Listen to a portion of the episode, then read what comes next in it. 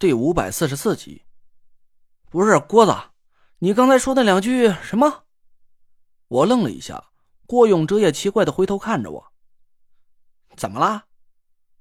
我奇怪的咂了咂嘴，不敢置信的看着郭永哲说道：“我说郭子，你是不是学过风水术啊？刚才那两句是我们道家老祖宗太上老君的《道德经》，你怎么连这个都会？”嗨，我学过个屁！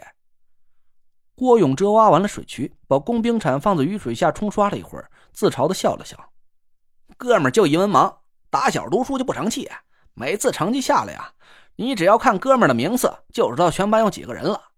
这要不是九年义务教育不许辍学呀，哥们儿恐怕连个小学毕业证都混不到头。”郭永哲洗干净工兵铲，拿了块毛巾把上面的水都擦干净。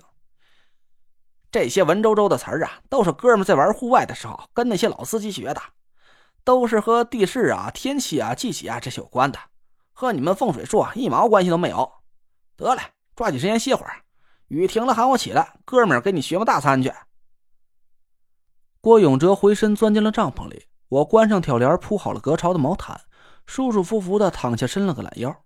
雨声夹杂着带着清新的土腥气，灌进了我的耳朵和鼻孔。我却一点也没觉得雨声嘈杂，反而还挺享受这首狂躁的催眠曲的。我的眼皮越来越沉重，没过一会儿就睡了过去。我是被一阵嘻嘻哈哈的说笑声给吵醒的。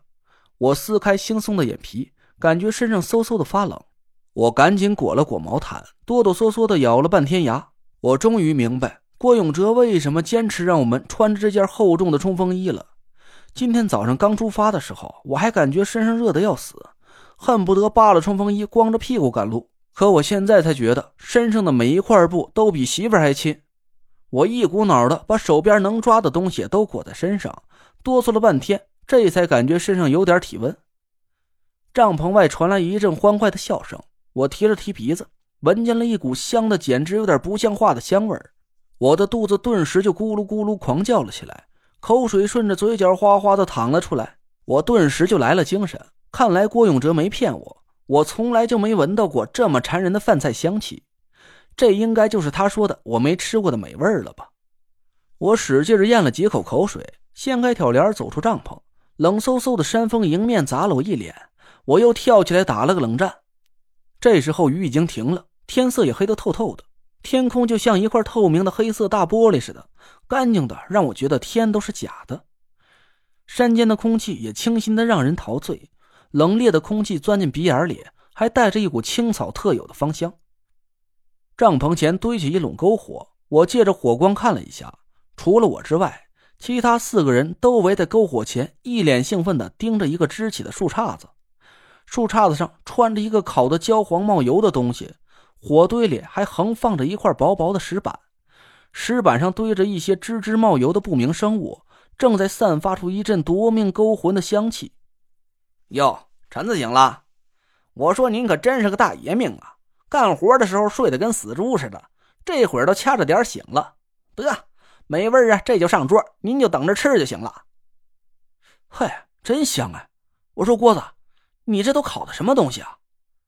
我咧着嘴跑到火堆前蹲下，郭永哲得意的指了指树杈子：“今儿个运气不错，逮着一只兔子。嘿，瞧这烤的，皮焦肉嫩的，瞧着就有食欲。”郭永哲咽了咽口水，又指指火堆里的石板：“这些可都是稀罕玩意儿，比烤兔子还好吃呢。你瞧，这是烤蚂蚱、烤鸟、烤蚂蚁，怎么样？这些美味啊，你都没吃过吧？”啊！我一听这话，差点当场吐了，赶紧跳开几步，离火堆远了一点。不是，吃兔子、蚂蚱和鸟，我就不说什么了。怎么蚂蚁你都弄来吃？恶不恶心呢？你？切，你懂个屁！郭永哲一边翻烤着美食，一边挑了挑眉毛。这可不是你家花盆里那种蚂蚁，这玩意儿啊，个头大，酱汁足，烤脆了放嘴里一嚼，嘿，满嘴生香，别提多美了。哎，还有啊，蚂蚁啊，还有个药用奇效。咱在这种老林子里啊，很容易被湿气伤了关节，多吃点这玩意儿啊，能去风湿。嘿，算了算了，你们吃吧，我吃别的。切，不吃拉倒，省点给我们几个饱口福。郭永哲白了我一眼，继续咧着大嘴烤着石板上那堆密密麻麻的小动物。我看的头皮是一个劲儿的发紧。哎，对了，我突然想起一件事儿，这些东西会不会有古怪？这能吃吗？没事儿，人家都探清楚了，放心敞开了吃。那若兰接上了我的话茬，但他的眼睛一直没离开那块石板，眼珠子里嗖嗖冒着贼光。我刚才把附近几里地都走了一趟，九凶之地是因为地气上升，阳气沉郁，整个来了个阴阳颠倒，这才导致啊这里的季节和外面正好是个反的，其他一切都很正常。哎呀，你瞧瞧这骂人烤的呀！嗯。我敲着脑袋想了一下，还是有点不太放心。咱白天走过的那片林子，不是一个活物都没有吗？你们这从哪儿鼓捣出来这些东西啊？会不会是？哎呀，不会！那若兰不耐烦的打断了我的话，眼睛还死死盯在石板上。郭永哲哈哈一乐，说道：“陈子，就放心吃吧，没事别看咱今儿个呀，好像没走多少路。”但其实也赶了有小三十公里了，已经走到九兄之地第一段的出口了。前面那边啊，郭永哲朝西边努了努嘴。我顺着他指的方向看过去，却是漆黑一片，什么也看不清楚。我回忆了一下，白天的时候，我好像看着那边的地形是一片山谷。那道裂谷啊，就是九兄之地的第二段了。哥们估摸着，白天咱在林子里遇见的那位爷，可能就管着那一小片地方。裂谷里啊，就管不着了。这些个美味都是哥们在裂谷里弄到的。这回你能放心了吧？我松了口气，心情挺愉快的。哟，这效率可以啊！不知不觉的，咱就把九穷之地的第一段给走完了。我伸手在篝火上烤了烤，唐果儿叹了口气，好像挺不高兴的样子。那按照这个速度，一天走一段。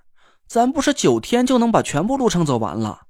哼，我还想着，反正这次我都放弃全国巡回赛了，损失这么大，怎么也得好好的玩一玩才能补偿回来吧。要是九天就把所有路程都走完了，哼，没劲。唐小妞，你瞎寻思什么呢？九天，哼。郭永哲嗤笑了一声，无奈的摇了摇头。好好的享受这顿美味大餐吧。接下来，咱立马就要开启，嘿嘿，地狱模式啦。